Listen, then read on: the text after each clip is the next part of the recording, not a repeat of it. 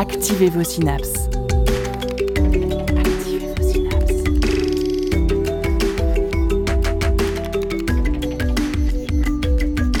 Poussez la porte du labo des savoirs et entrez dans un monde de science et d'expérience. C'est le labo des savoirs. Quand on est passionné de science, elles finissent par nous suivre partout, même en vacances. Ce sont des petits riens qui rendent tout un peu plus curieux.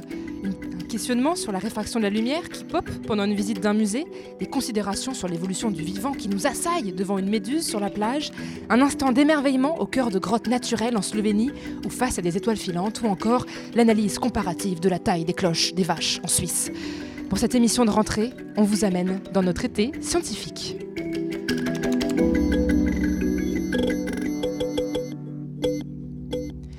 Bienvenue dans cette première émission de la saison 2023-2024 du Labo des Savoirs. Et quoi de mieux pour reprendre les émissions de vulgarisation et de médiation scientifique qu'un enregistrement à la fac de sciences de Nantes Université? Nous avons délocalisé nos studios sur le campus pour proposer un enregistrement en public, accessible à tous et à toutes, et surtout aux curieux et aux curieuses. En plateau et à distance, les chroniqueurs et chroniqueuses du Labo des Savoirs, j'ai nommé Jérémy, Julie, Aurore, Célie, Sacha, Marie et Yeltaz. Bonjour les amis, merci d'être avec nous. Salut. Bonjour. À la réalisation de cette émission de rentrée, l'incroyable Dounia 16, rédactrice en chef du Labo des Savoirs. Et on commence tout de suite avec une pépite. Le son des sciences au labo des savoirs.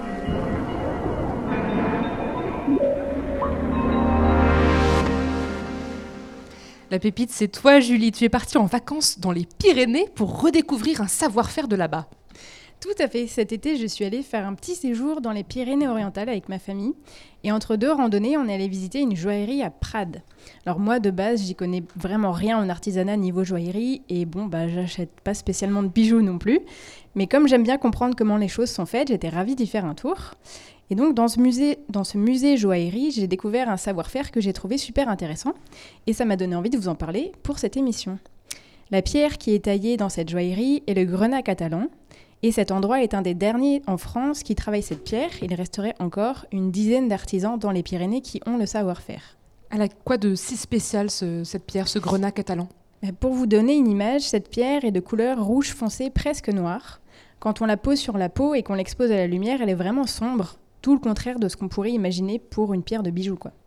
Elle nous paraît sombre car en fait cette pierre absorbe presque tous les rayons lumineux et en renvoie très peu.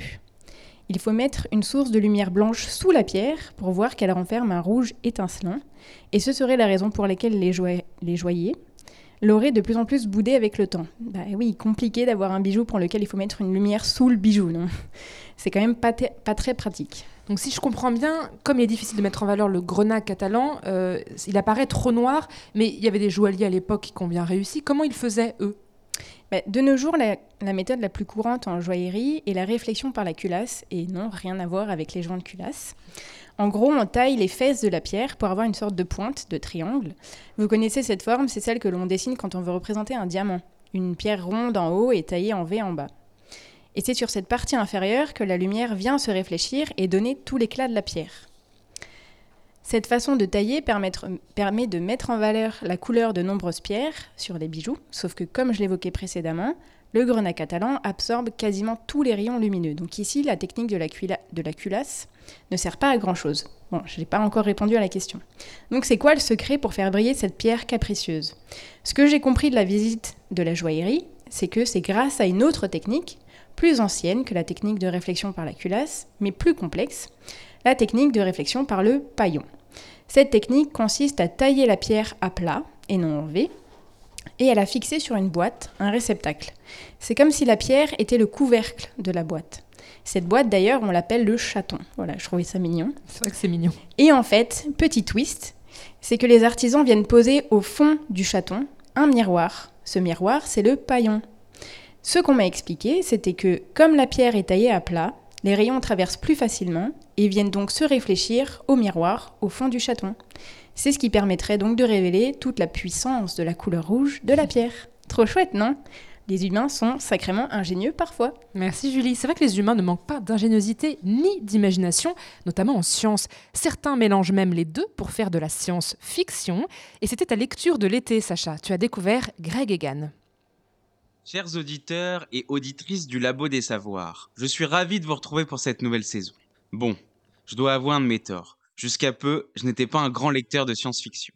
J'ai toujours beaucoup aimé la SF au cinéma et dans les jeux vidéo, il n'y avait aucun problème. Mais dans les bouquins, ça a vraiment mis du temps. J'avais tenté le monument Dune de Frank Herbert il y a quelques années, mais j'avais vraiment du mal. Beaucoup de personnages, des noms complexes, des lieux insolites avec des descriptions qui me paraissaient toujours trop lointaines. Je n'arrivais pas du tout à rentrer dans ce rythme. Pareil pour Fondation de Isaac Asimov. Et j'étais frustré parce que mêler l'imaginaire et la science, je pensais que ça résonnerait en moi directement. Un jour, en traînant sur YouTube, je suis tombé sur une lecture audio par le vidéaste Monsieur Phi d'un auteur de SF contemporain que je ne connaissais pas du tout. Il s'agit de Greg Egan, écrivain australien d'un talent certain. La nouvelle s'appelait En apprenant à être moi. Et j'ai vraiment été conquis par ce récit, écrit dans les années 90, où il est question de transfert de conscience. Je ne vous en dis pas plus, mais je vous conseille vivement l'écoute de la nouvelle. Alors, l'année dernière, lors du festival de science-fiction des Utopiales à Nantes, en me baladant au stand des bouquins de SF d'Ocase, je suis tombé sur un roman de ce même Greg Egan. Le titre, Terranésie. Ça me disait rien du tout à l'oreille. Bon, je l'achète pour trois fois rien et je le laisse traîner plusieurs mois sur mon étagère. Cet été, lors d'un moment d'ennui au soleil, j'attrape le roman et je plonge à l'intérieur. Et là, j'ai vraiment pris une claque. Bon, je rentre dans le vif du sujet. L'histoire s'ouvre sur une île, perdue et sauvage au milieu du Pacifique, au large de l'Indonésie. Nous suivons le jeune Prabir. Il a 9 ans et il vit ici avec ses deux parents, biologistes indiens très amoureux, et sa petite sœur, Madhusri. Les enfants vivent dans une harmonie totale avec la nature. Heureux, ils se baignent des heures dans les vagues turquoises et jouent de leur imagination en s'inventant des histoires. Le jeune Prabir a un esprit très développé, une réflexion intense sur ce qui l'entoure et une curiosité scientifique débordante. Leurs parents ont construit une hutte à papillons où ils peuvent effectuer leurs travaux de biologie. Ici, ils étudient une espèce particulière, d'une beauté resplendissante qui ne devrait pas exister. Et là, on touche au cœur du roman. Ce papillon, selon la théorie de l'évolution de Charles Darwin, théorie qui fait l'unanimité des sciences du vivant depuis plus d'un siècle, vient bouleverser ses fondements. En science, une théorie n'est vraie que lorsque rien ne la contredit par l'expérience. Mais avant qu'on ait le pourquoi du comment ce papillon peut exister, la guerre éclate. Après plusieurs péripéties, Prabir et sa sœur se retrouvent à vivre à Toronto, au Canada, loin de leur idylle d'enfance et de leurs parents disparus. Ils découvrent la rude expérience du monde moderne et ses contradictions idéologiques. Deux décennies plus tard, Madhusri, devenue étudiante en biologie, part dans une expédition scientifique proche de leur île natale que Prabir avait enfin nommée Terranésie. Prabir tentera de poursuivre sa sœur sans que celle-ci ne le sache et non sans difficulté. Car il se pourrait bien que l'anomalie évolutive du papillon se soit répandue ce qui pourrait chambouler les écosystèmes, voire le sort de l'humanité. Greg Egan est réputé pour être un auteur difficile d'accès. Il écrit de la hard SF, c'est-à-dire de la science-fiction emprunt de sciences dures. La hard SF n'est jamais trop loin d'un futur plausible en fonction de l'état actuel des connaissances lors de l'écriture, ici en 1999. On se laisse porter tout de même par ce récit. Bon, quelques notions en biologie évolutive et en, génétique sont une grande aide pour plonger dans certains aspects de cette aventure, qui est mystérieuse d'un point de vue scientifique, philosophique et profondément humaine. Pour revoir les bases, n'hésitez pas à écouter nos émissions qui vous donneront les clés nécessaires pour découvrir le grand Greg Egan. Alors, maintenant que la SF littéraire s'est débloquée pour moi, je vais pouvoir explorer tous les continents que je n'ai pas encore visités. Sur ce, il me reste à vous souhaiter une bonne rentrée et une bonne nouvelle saison au Labo des Savoirs. Merci Sacha. Un peu de musée, un peu de lecture, les vacances scientifiques se profilent bien. Et on reste sur les aventures de l'été avec Yeltaz qui nous rejoint pour sa première chronique au Labo des Savoirs. Bravo à lui. Alors Yeltaz, cet été, toi, tu étais à la plage sur notre belle côte atlantique, c'est bien ça? Eh oui, Sophie. Et il m'est arrivé deux fois de croiser un petit animal marin bien mystérieux, le cténaire. Le cténaire, c'est un organisme de forme parfois presque sphérique, parfois ellipsoïde, mais souvent simplement différent, difforme, rythmé par les pressions océaniques. Le cténaire est un organisme gélatineux, donc très proche des méduses, mais à ne pas confondre avec ces dernières, les cténaires étant parfaitement inoffensifs pour nous. Pour différencier les deux, le cténaire ne présente pas d'ombrelle, c'est le nom de l'espèce de chapeau qu'il y a sur les méduses. Son organisme présente une forme que l'on pourrait donc qualifier de continue, un petit peu comme un emballage plastique fermé qui flotte. Et bien que le cténaire puisse parfois être accompagné de filaments, ceux-ci ne sont pas urticants, juste collants. Ils servent à amener ses proies vers sa bouche et ses organes digestifs. Ces organes digestifs, qui sont d'ailleurs disposés en forme de peigne, ce qui lui a donné son petit nom scientifique de cténophore, peigne se disant cténos en grec ancien. C'est donc un petit animal qui ressemble à des méduses, mais il n'en est pas et il ne pique pas. C'est ça. Normalement, il n'est pas simple d'observer un cténaire à la surface de l'océan. Car, en plus de sa petite taille, généralement quelques centimètres de long, il est translucide et très souvent incolore. Par contre, les photographes marins adorent les rencontrer en profondeur, car de nombreuses espèces sont bioluminescentes. Par ailleurs, je vous invite à aller voir leurs clichés sur internet simplement en tapant cténaire, C-T-E accent aigu, N-A-I-R-E sur un moteur de recherche pour vous rendre compte de la lumineuse beauté de ces organismes. Mais alors comment ça se fait que tu sois tombé toi sur ces organismes qui sont si discrets et surtout là tu les as trouvés à la plage? Ce n'est pas tellement un hasard. Si vous êtes allé sur une plage française au cours de ces dernières vacances d'été, il ne serait d'ailleurs pas étonnant que vous aviez aussi rencontré des méduses. Peut-être même en avez-vous confondu avec des cténaires. Ces deux groupes d'organismes proches ont beaucoup proliféré ces dernières années, notamment dans l'Atlantique Nord ou la Méditerranée. En cause, plusieurs facteurs.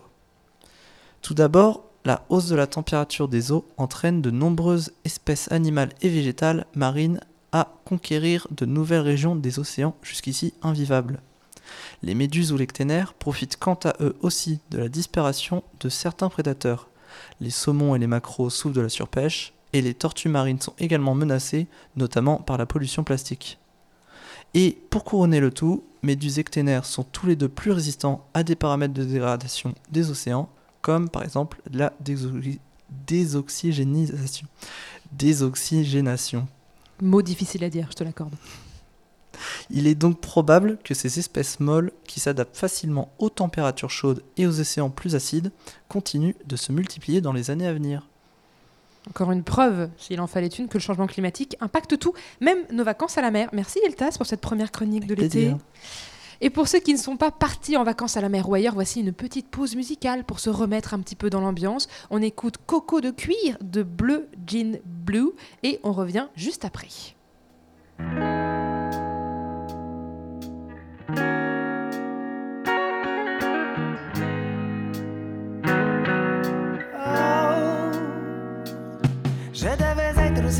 La première fois où j'ai remarqué que jamais si c'est du tout bête. Mes chums avaient du fun à me dire que je serais chauve avant la quarantaine. Mais ils n'avaient pas tort quelques années plus tard, à mon anniversaire de 27. Je soufflais les bougies peignées comme un kiwi et ça faisait finalement mon affaire. J'avais broyé trop de noir, soir et matin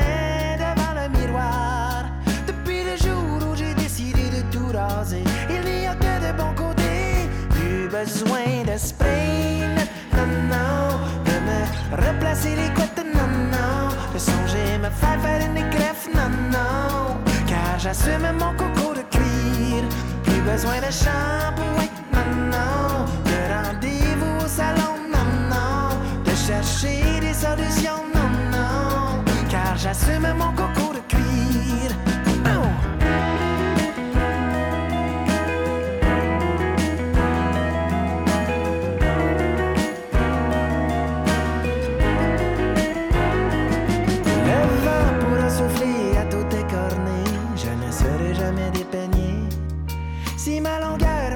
te coupe ça rien que c'est une gosse. De moi 15 minutes pis c'est réglé. Je suis mon propre faire et ça fait mon bonheur. Quoiqu'une discipline imposée. À chaque fois, c'est 40 pièces de sauver. En prime à jeûner, plus besoin de spray. Non, non, de me replacer les couettes. Non, non, de songer me faire faire une greffe. Non, non, car j'assume mon concours de cuir. Plus besoin de shampoing.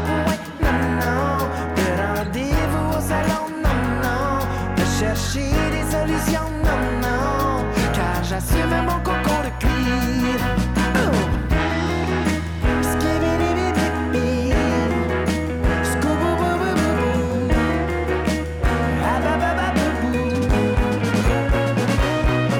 J'ai de m'en faire avec ma dysfonction capillaire. Oh,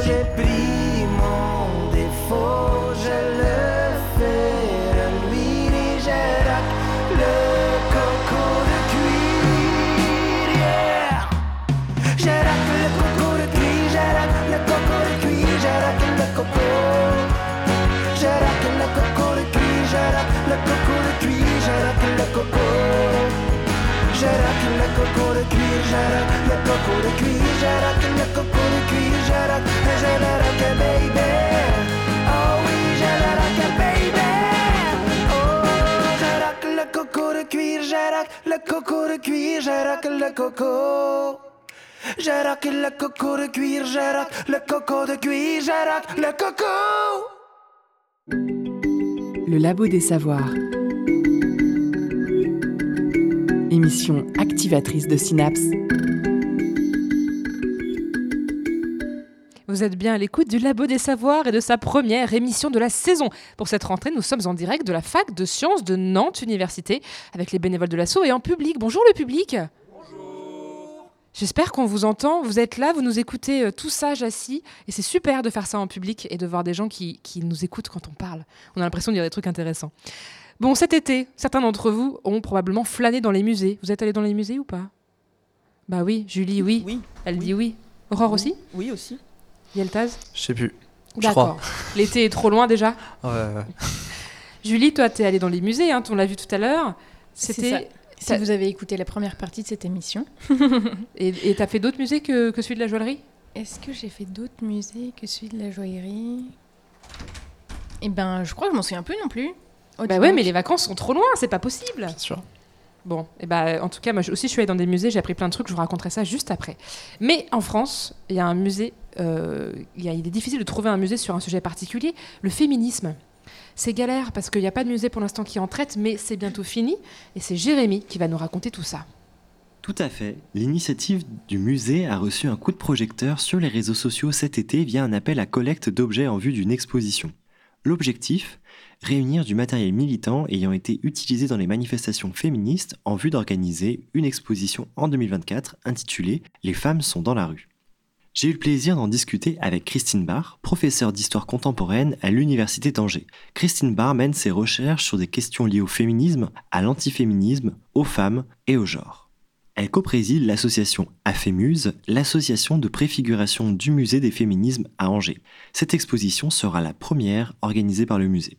Je lui ai demandé de nous en dire plus sur cette collecte. Alors, il s'agit pour le moment plutôt de badges, de banderoles, de t-shirts, énormément de t-shirts. On s'attendait pas à en avoir autant. Puis on peut imaginer encore euh, d'autres choses, des petits objets euh, faits maison ou bien euh, au contraire euh, euh, ayant une visée plus de communication pour euh, des pour des associations. Et ce qu'on voudrait, c'est que chaque objet soit accompagné d'un récit, que la personne, alors généralement des femmes, hein, nous explique un peu l'histoire de l'objet, de son rapport à l'objet. Est-ce qu'il a été euh, euh, autoproduit ou acheté ou euh, dans quel cadre il a été utilisé, pour quelle manifestation évidemment, où et quand. On espère aussi sortir d'une histoire euh, parisienne.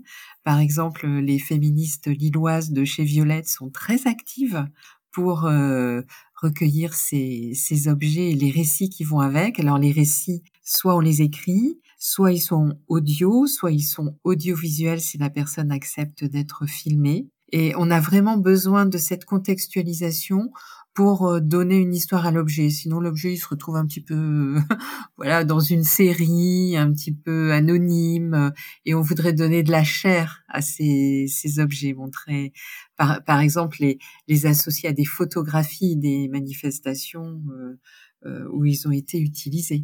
Pourquoi chercher à tout prix de collecter des objets? Ce sont des objets qui serviront pour écrire l'histoire. Euh, des féminismes. C'est pas ce à quoi on pense en premier lieu quand on fait de l'histoire. On utilise plutôt des archives classiques, mais quand même, les objets ont leur place. Ce sont des, des moyens de communication, souvent très symboliques, euh, parfois attachants, très créatifs, avec des codes couleurs, avec des, des modes aussi euh, militantes. Donc, on a envie de reconstituer tout ça, le, le langage militant à travers euh, les objets. Les langages militants, parce que euh, on peut aussi comprendre que les différents courants du féminisme ne s'expriment pas de la même manière avec les objets. Christine Barr complète cette réponse en évoquant les visites déjà organisées au Centre d'archives du féminisme. Mais c'est aussi une confrontation émotionnelle. Et ça, on l'a, on l'a vérifié euh, avec les, les visites qui nous sont demandées depuis plusieurs années euh, du Centre des archives du féminisme à Angers. Et nous, au début, on se disait, bon, qu'est-ce qu'on peut bien montrer? Ce sont des paquets d'archives dans des compactus, euh, dans les réserves de la bibliothèque. Euh. Donc on montre, on sort quelques documents des cartons et puis on fait une petite visite comme ça. Et on a vu des, personnes qui étaient émues aux larmes de voir des documents anciens, par exemple des pétitions où on voyait euh, des, des, personnes au début du XXe siècle qui, qui, réclamaient le droit de vote pour les femmes. Euh, quand on racontait la vie de certaines féministes, elles ont essayé de s'émanciper, mais certaines ont eu affaire à une sorte de, la répression, des discriminations. Et quand on raconte ces histoires-là, on, voit qu'on on, on touche les, les, personnes, ça rend l'histoire plus concrète. Et donc il y a un rapport d'émotion quand on monte les documents authentiques. C'est touchant. C'est vrai que voir des manifestations féministes du début du XXe siècle, ça, ça nous reconnecte à, des racines qu'on connaît pas bien. Et on voit les moyens un peu dérisoires hein, des, féministes euh, du passé. Elles n'avaient pas Internet et, et n'avaient pas les, tous les moyens de médiatisation euh, qu'on a aujourd'hui. D'ailleurs, le musée a déjà pu compter sur le public pour alimenter ses collections. Et on a acheté une première œuvre euh, en janvier 2023, euh, Maître Maria Véronne à la tribune, un tableau de Léon Forêt qui date de 1910. Et c'est un tableau très important parce que c'est le seul tableau sous la Troisième République qui représente une scène féministe. Donc c'est vous dire s'il est rare. C'est une pépite, oui. Ouais, c'est une pépite. Et, et, donc on a tout à fait accepté de, bah, de l'acheter. Et donc il a fallu trouver 21 000 euros. Et en 15 jours, sur Hello Asso, en expliquant un peu notre but et ce que représentait ce tableau, le message était donc assez clair. En 15 jours, on a eu 21 000 euros grâce à des dons très conséquents de certaines personnes, mais aussi beaucoup de petits dons de 10 euros, 20 euros. On a vérifié avec ce, premier achat que on pouvait compter sur des centaines de personnes en fait qui sont heureuses que ce musée se crée et qui sont prêtes à, contribuer, soit financièrement. Euh, il y a aussi des, propositions d'aide en nature, hein, euh, de donner un coup de main, de participer à des activités de médiation quand le musée existera. On tient à cette démarche participative. Il y aura encore beaucoup à dire sur le sujet. Quelle motivation pour créer un tel musée? Quel lien avec la recherche et l'enseignement? La complémentarité avec les actions de terrain? Retrouvez sur notre site web l'intégralité de l'entretien avec Christine Barr que je remercie encore pour sa disponibilité. Vous pouvez aussi vous rendre sur le site de l'AFEMUSE, A-F-E-M-U-S-E, pour vous tenir au courant des actualités de l'association et pourquoi pas la soutenir par un don.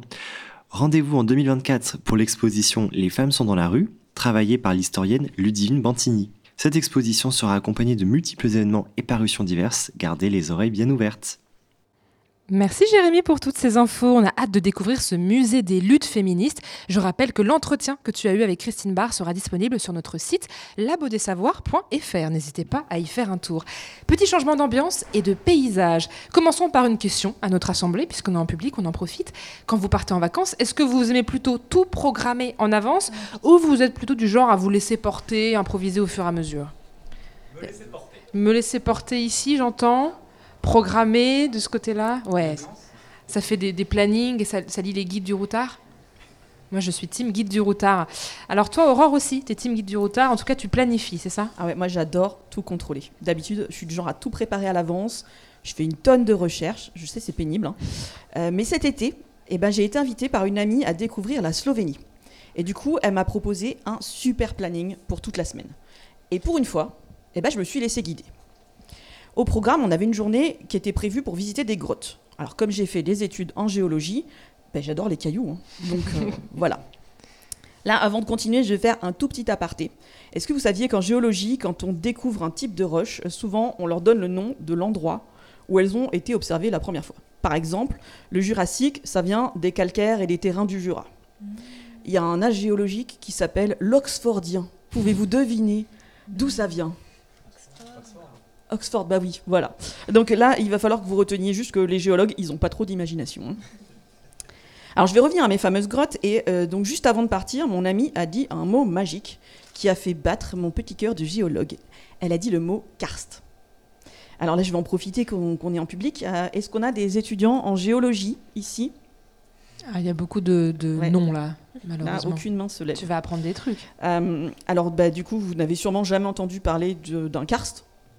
Non plus. Non plus. Alors un karst, c'est une structure géologique.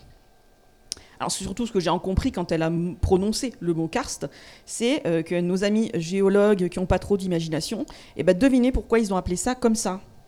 Eh bien oui, j'ai découvert que euh, la région de Karst, c'est un plateau qui se situe entre l'Italie, la Croatie et la Slovénie, du coup. Mais alors du coup, c'est quoi un karst? Un karst, c'est un paysage qui est le résultat de l'érosion de roches solubles, donc principalement des calcaires.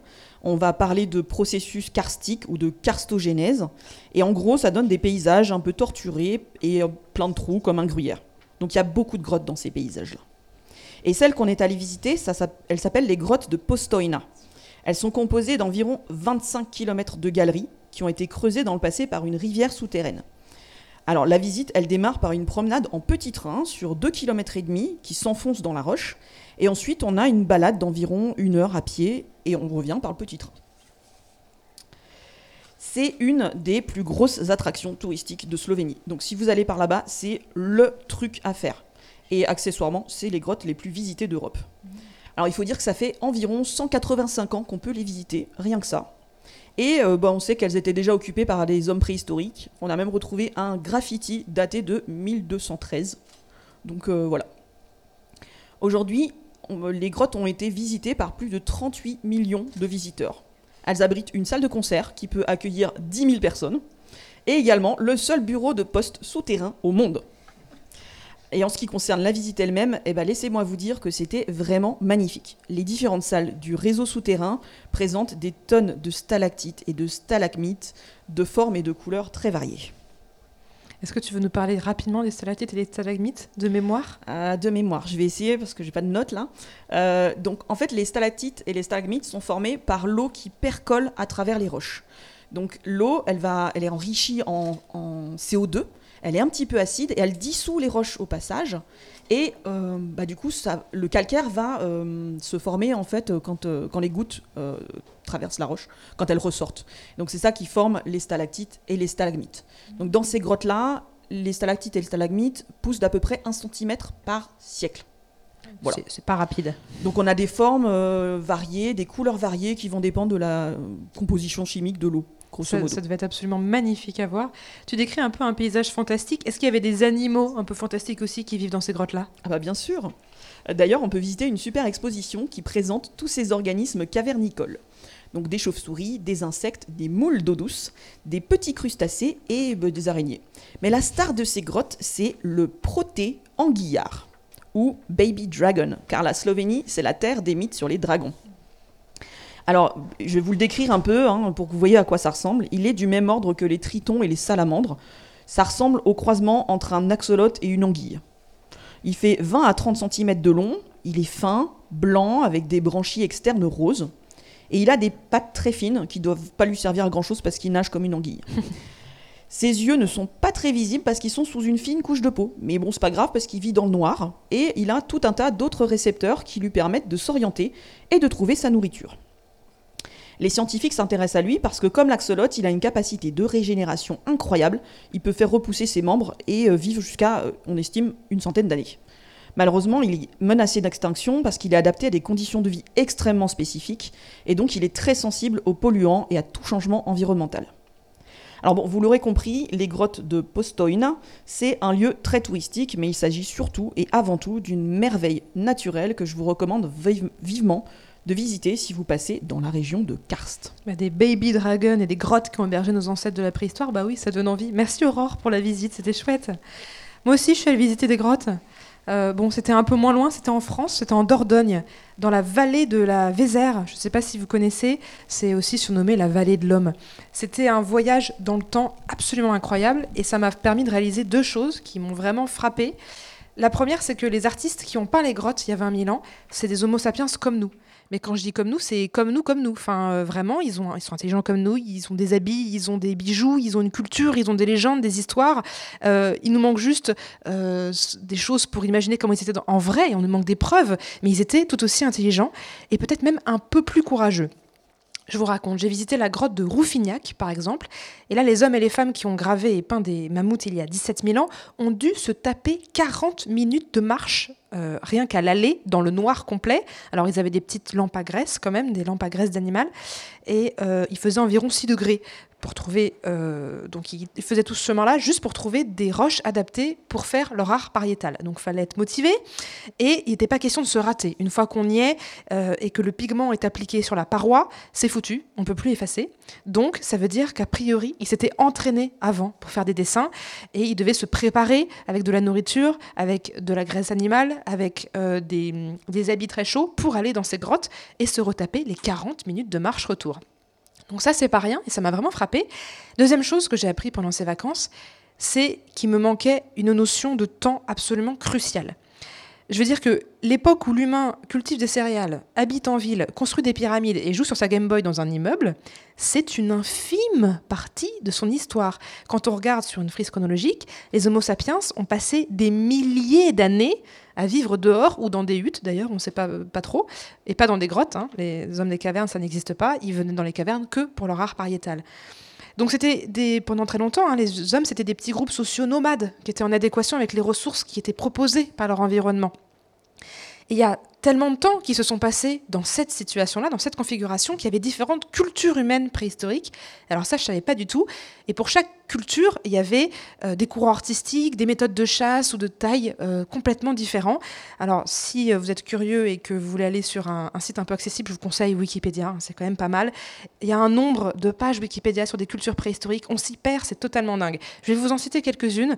Par exemple, la culture moustérienne. C'était il y a 200 000 ans et ça correspond à des méthodes de taillage de pierre par débitage. Et c'était partagé et par Néandertal et par Sapiens qui ont cohabité. Une autre culture, c'est la culture de Hambourg, il y a 15 000 ans. Donc on se rend compte, hein, 200 000 ans, 15 000 ans, il y a quand même un énorme gap. Donc c'est bien plus récent et ça correspond à des chasseurs et des chasseuses de rennes en Europe du Nord. Ou encore les Magdaléniens et les Magdaléniennes, qui étaient des artistes reconnus environ il y a 17 000 ans et qui ont beaucoup d'outils gravés qui nous sont parvenus et de peintures pariétales. Donc différentes cultures et des échanges entre les cultures d'humains. Je trouve ça absolument fascinant. Bref, un voyage dans le temps au cœur de mon mois d'août qui m'a plusieurs fois donné envie d'aller vivre dans une cabane en peau de mammouth dans un paysage sans trace humaine. Mais je suis de retour euh, parmi vous et pour le Labo des Savoirs. Je vous laisse avec toutes ces images un petit peu préhistoriques en écoutant Forest Zone de Mémotone et on revient juste après.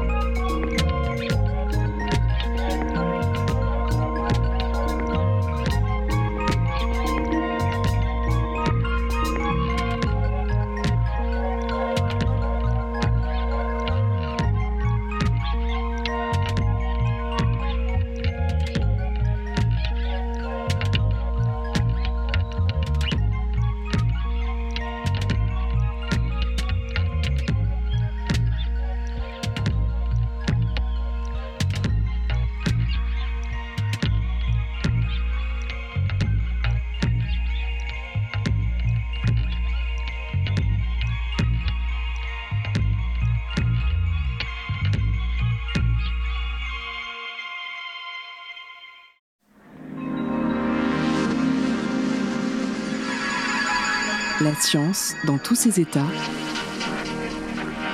au labo des savoirs.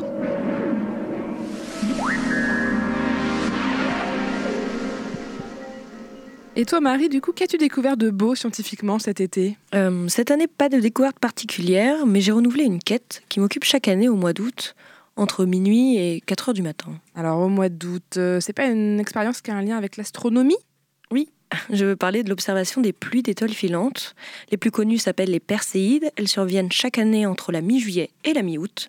Et la nuit la plus propice à leur observation est en particulier celle du 12 au 13 août, à condition bien sûr de ne pas être dérangé par les nuages ni la pollution lumineuse. Alors, est-ce que tu as réussi à trouver un endroit bien sombre sans pollution lumineuse? Oui, heureusement, j'étais en vacances en Bretagne, dans la Pampa. Les nuages nous ont donc laissés tranquilles et la lune aussi. C'est ainsi que j'ai pu aller à la rencontre de nos cousines les météores sans encombre. Alors, comment on fait pour les rencontrer, ces météores? Eh bien, chaque année, la Terre tourne autour du Soleil et elle emprunte à peu près le même chemin.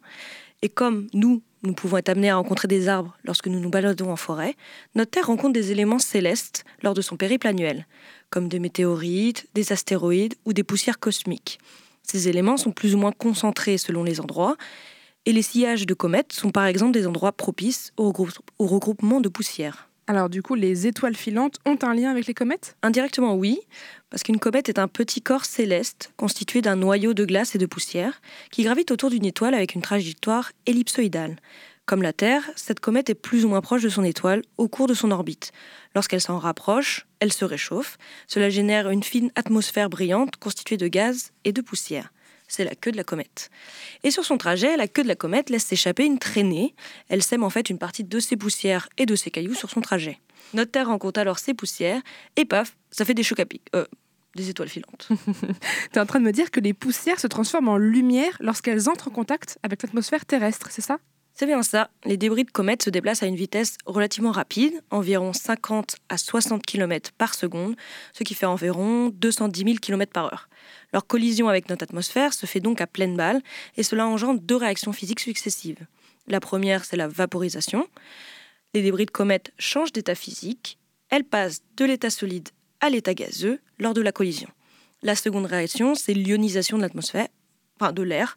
Lorsque la, la poussière percute notre atmosphère, les molécules qui la constituent sont compressées, ce qui modifie leur nature.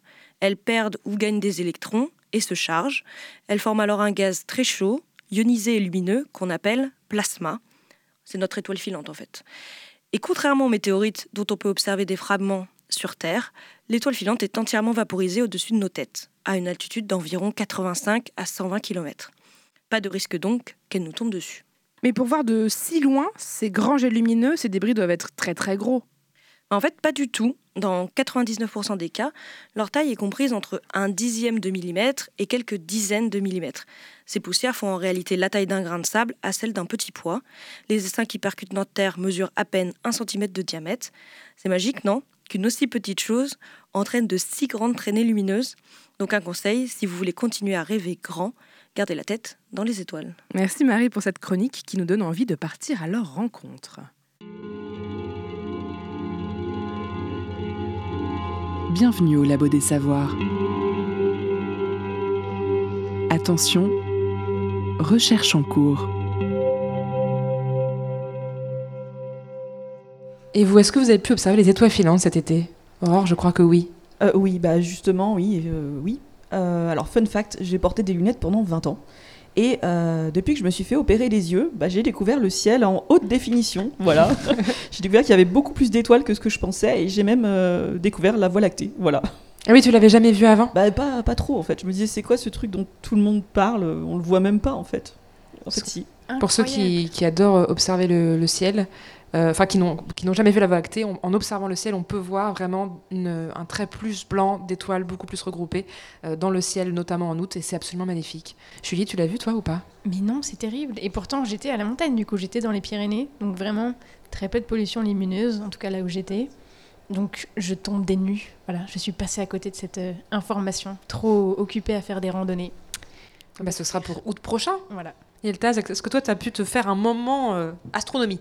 J'ai pas trop pu parce que moi j'étais resté bloqué à Nantes, dans, à l'intérieur de son dôme de pollution lumineuse. Hmm. Alors du coup, ça a été compliqué.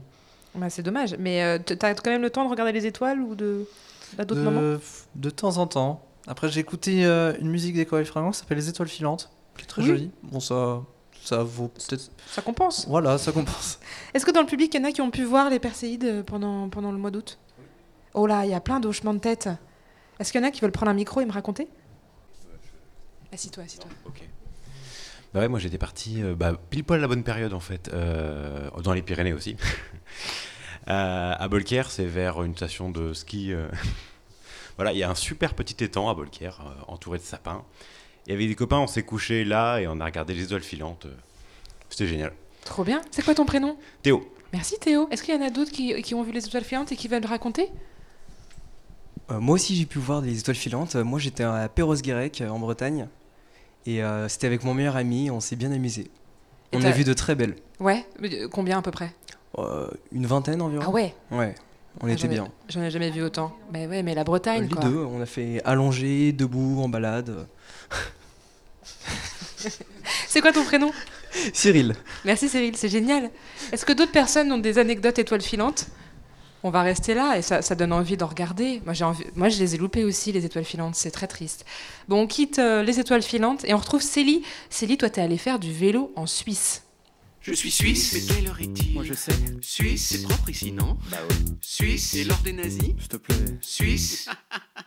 Je suis suisse et je suis poli. C'est bien. Je suis suisse et j'ai les moyens. Je suis suisse et suis-je sexy Euh, oui, mais surtout gentil. Oh non. Suisse J'adore cette chanson, j'adore. Donc toi, t'es allée faire du vélo, Célie? Tout à fait, je suis allée faire du vélo.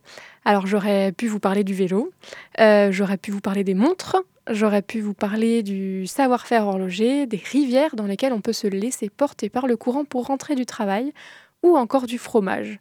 Mais non, j'ai choisi de vous parler des cloches des vaches, puisque ce doux son m'a suivi la quasi-totalité des huit jours passés à pédaler dans les alpages.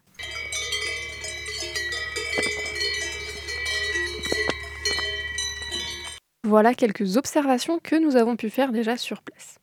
1. Toutes les vaches n'ont pas la même taille de cloche. Celle-ci est généralement proportionnelle à leur taille.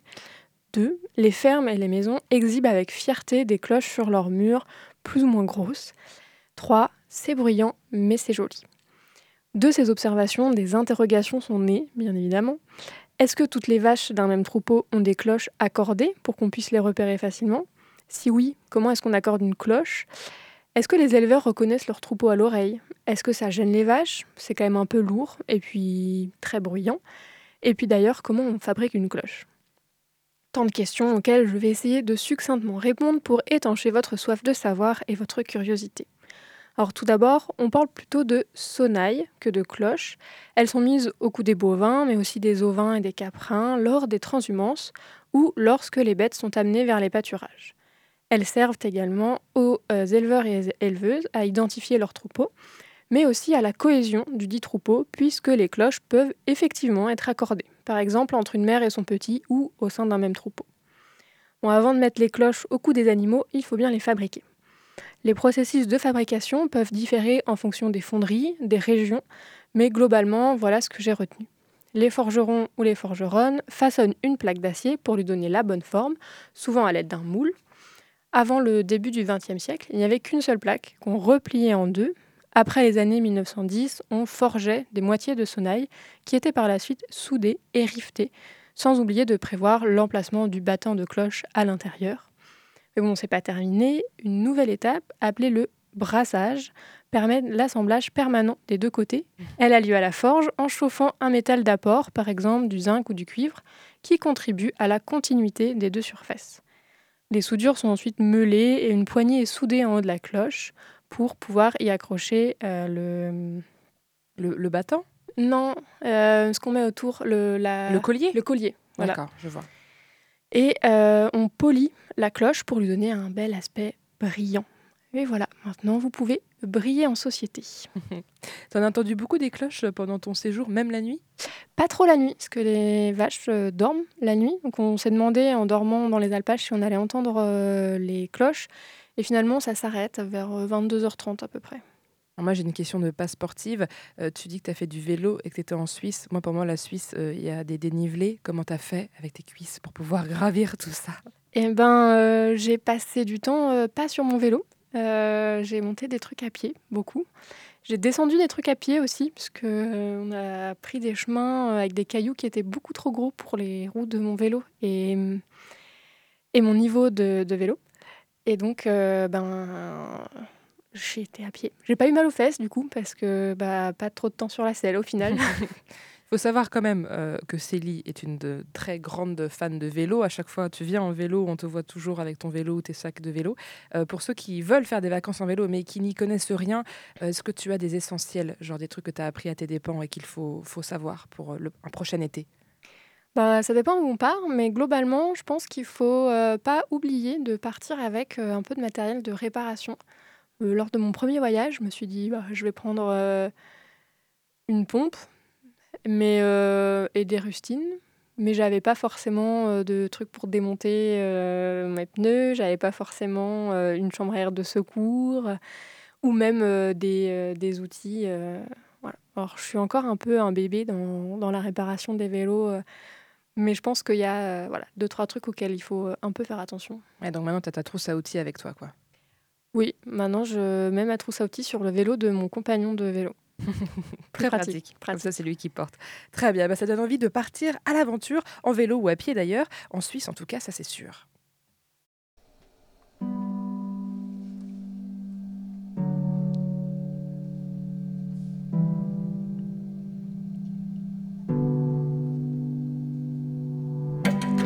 Merci à tous nos chroniqueurs et chroniqueuses présents aujourd'hui en plateau ou à distance. J'ai nommé Jérémy, Aurore, Julie, Célie, Hugo, qui étaient là dans le public, Sacha, Marie, Yeltaz et bien d'autres. Merci à eux.